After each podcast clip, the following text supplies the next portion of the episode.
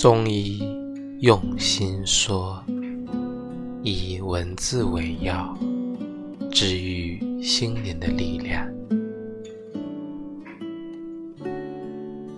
你永远都不知道下一秒你会与谁擦肩，也不清楚你会与谁邂逅。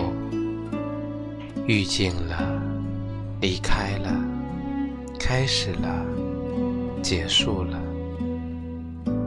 那些拥有与失去，不过是一场梦。年华终究在轮回中老去，我们只能在风雨里学会自己长大。那些故事。在不经意间，触动了伤感的灵魂。